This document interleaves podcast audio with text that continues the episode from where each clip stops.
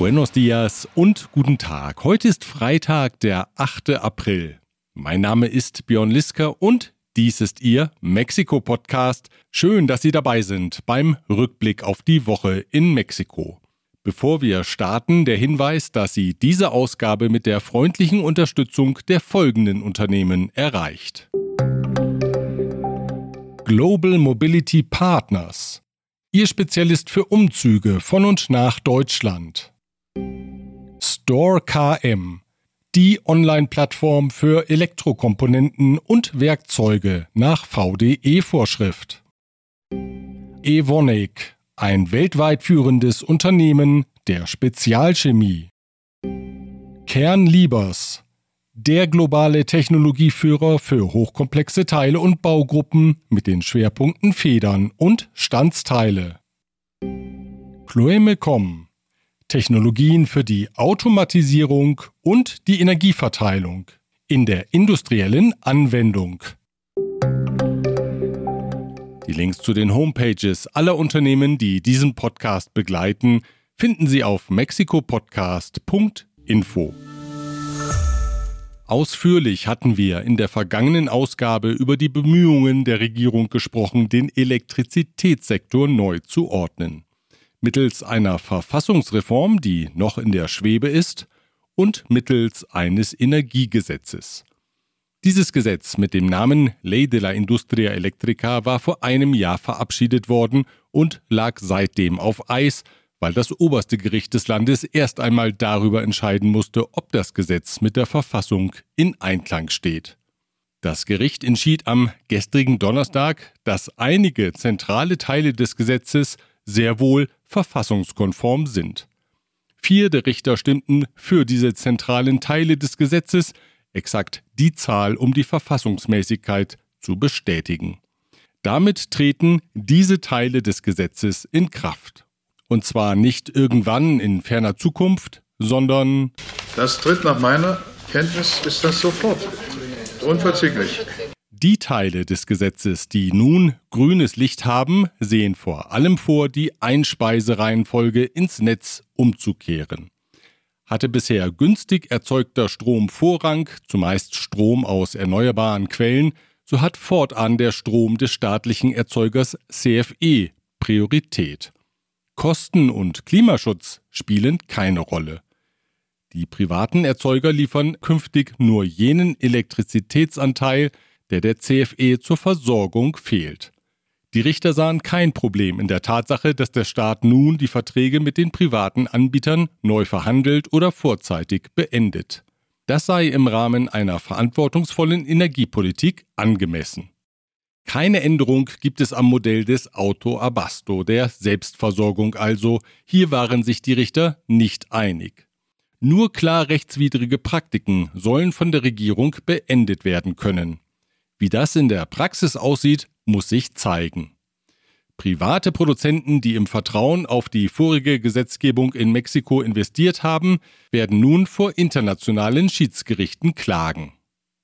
Die Verfassungsreform, die nochmals weitergehende Eingriffe in den Sektor vorsieht, ist übrigens damit noch nicht vom Tisch. Über sie wird in den nächsten Wochen im Kongress abgestimmt. Nachdem die Parteiführung der oppositionellen PRI Mitte der Woche mitgeteilt hatte, man werde gegen die Reform stimmen, köderte die Regierungspartei Morena die PRI-Abgeordneten mit dem Angebot, sämtliche neuen von der PRI eingebrachten Änderungsvorschläge in die Reform zu übernehmen. Das dürfte für Unruhe in der PRI sorgen und für Druck auf die Parteiführung, doch zuzustimmen. Zwischen Mexiko-Stadt und Washington haben derweil Drohungen die gescheiterten Gespräche über die Energiereform abgelöst. US-Botschafter Ken Salazar sieht im Falle eines Inkrafttretens der Reform eine Klagewelle auf Entschädigungen. Auslandsinvestitionen in Mexiko würden ausbleiben. Den US-amerikanischen Firmen entstünde im Falle einer Umsetzung ein Schaden in Höhe von 10 Milliarden US-Dollar, hieß es aus Washington. Präsident López Obrador verbat sich jede Einmischung. Die Entscheidung liege allein bei den Mexikanern. Ellos saben que esas son decisiones nuestras y que no deben de intervenir. Anders als Regierungsmitglieder aus den USA und Kanada sieht er durch die Reform keinen Verstoß gegen die Regeln des nordamerikanischen Freihandelsabkommens USMCA. Auch ein Anruf des kanadischen Premierministers Justin Trudeau in dieser Woche änderte daran nichts. López Obrador drohte in Richtung Washington, im USMCA-Abkommen sei aber sehr wohl eine Klausel enthalten, die die Regierungen verpflichte, Korruption ihrer Unternehmen zu unterbinden. Und Korruptionsfälle von US-Unternehmen in Mexiko seien belegt, so der Präsident. Er habe Vertretern der US-Seite bereits angekündigt, dass man diese Fälle jederzeit vor internationale Gerichte bringen könne. Die Drohung unterstrich der Präsident mit dem mittlerweile charakteristischen Klopfen auf sein Rednerpult.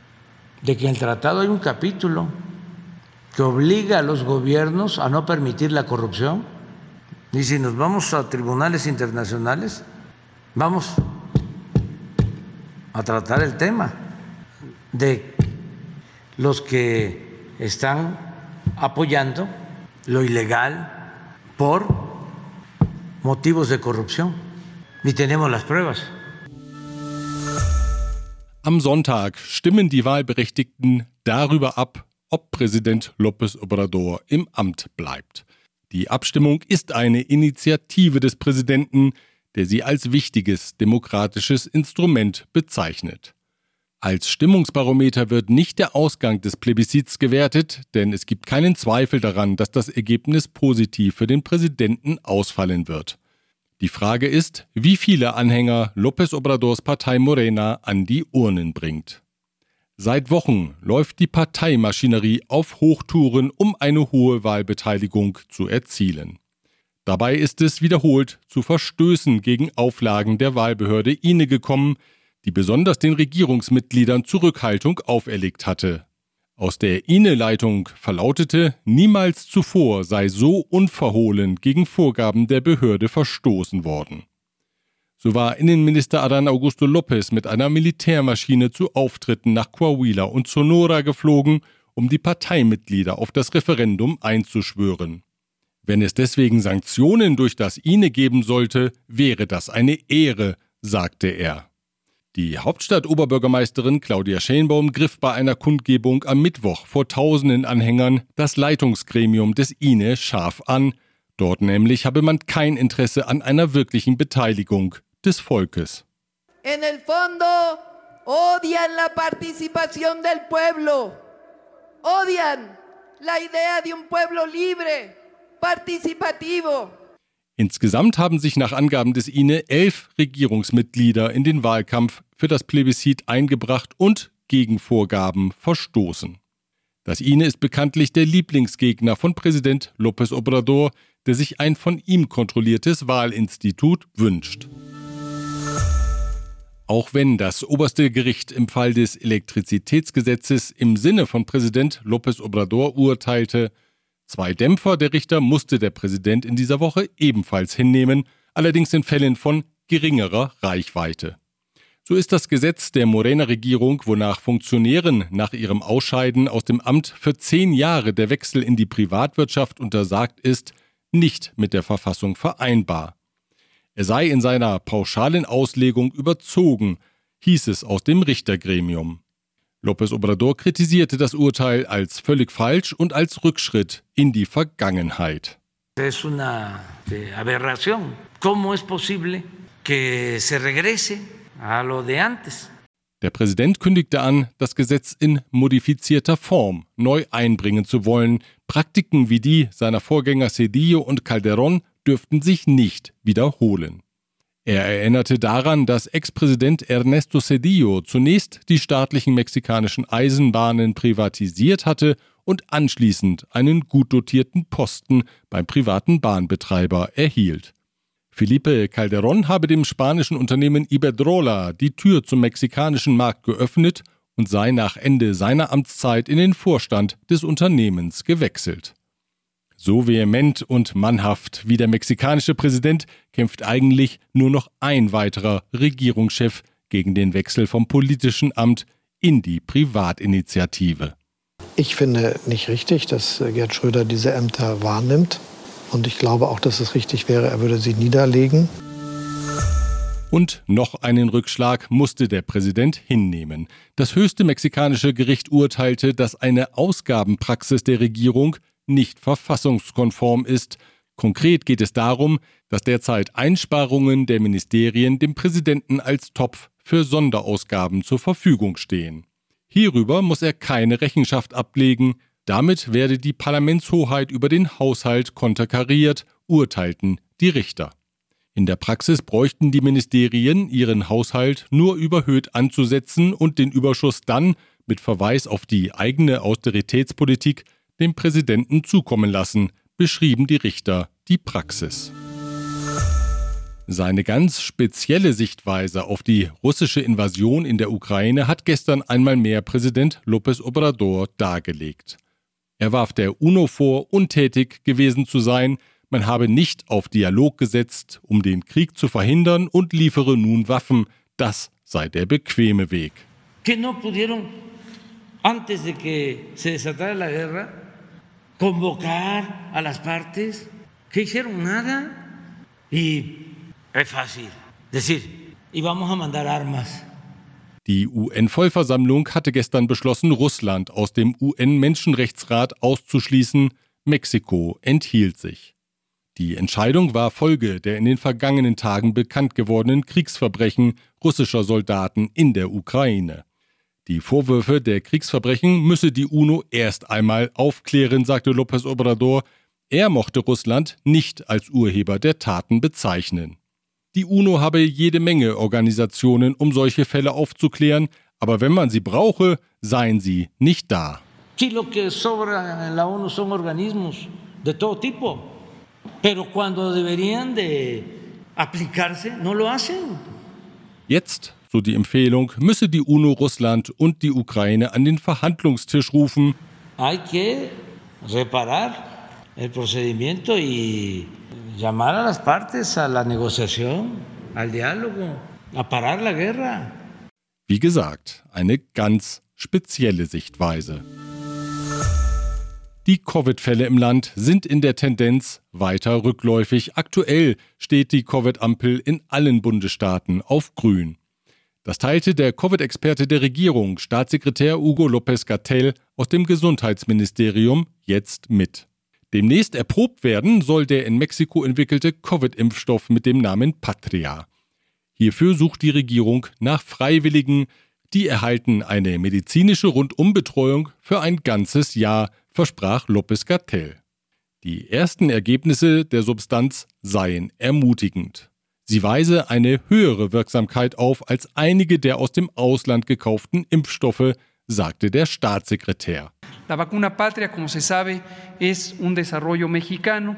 Va avanzando muy bien el proceso de investigación y sobre todo los resultados. Los resultados son muy, muy prometedores.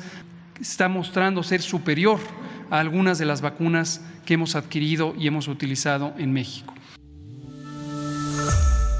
Diese Ausgabe erreicht sie auch mit der freundlichen Unterstützung der folgenden Unternehmen. Ascens Blue, Ihr deutschsprachiger Personalrecruiter in Mexiko. Rödel und Partner, Ihre maßgeschneiderte Wirtschaftskanzlei. German Center Mexiko, Büros, Beratung und Netzwerke unter einem Dach. ICUNet Group. Wir beraten, trainieren und begleiten Ihr Unternehmen und Ihre Assignees interkulturell weltweit. Von Bobesser Isiera. Ihre Anwaltskanzlei mit einem spezialisierten German Desk.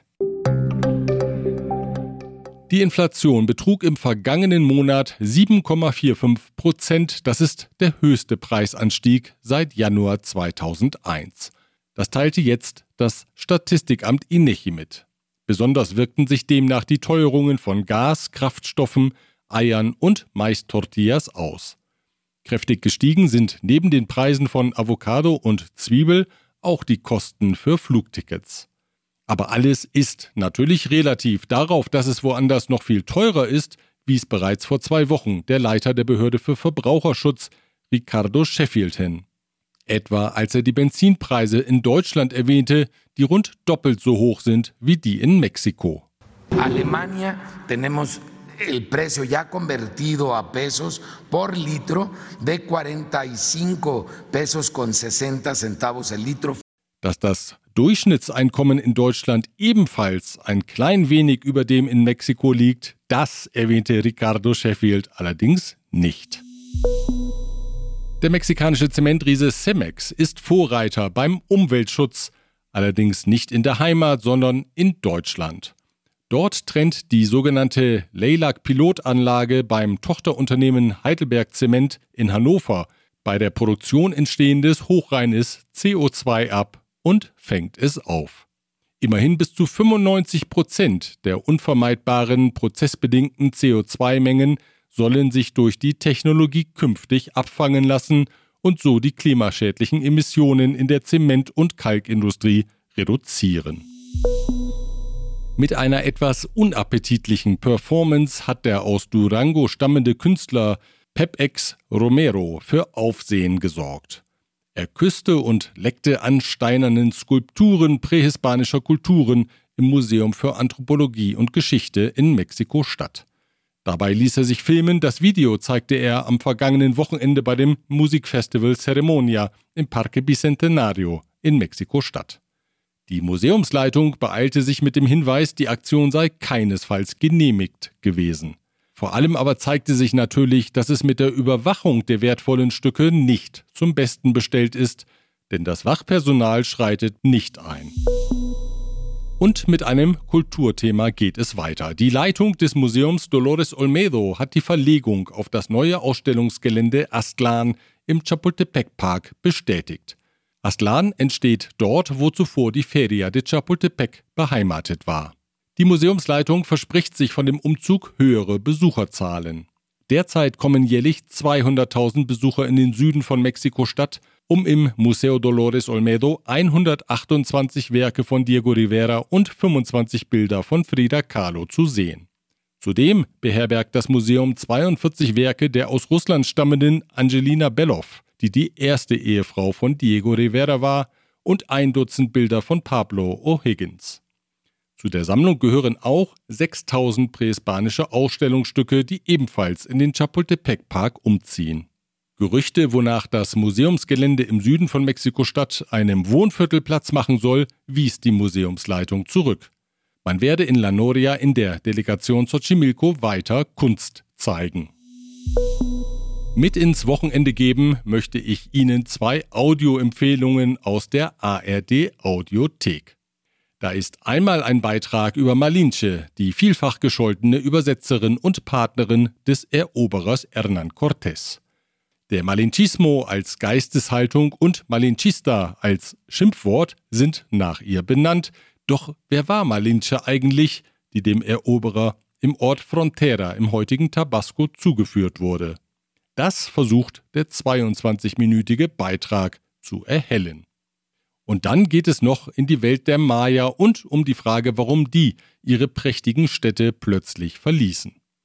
Die Maya, Mais, Pyramiden und Metropolen ist der Titel des 24-minütigen Beitrags. Die Links zu den Sendungen finden Sie auf der Homepage dieses Podcasts auf mexikopodcast.info. Vielleicht finden Sie ja übers Wochenende Zeit, die Beiträge anzuhören. Wir hören uns wieder am nächsten Freitag, wenn Sie mögen. Bis dahin.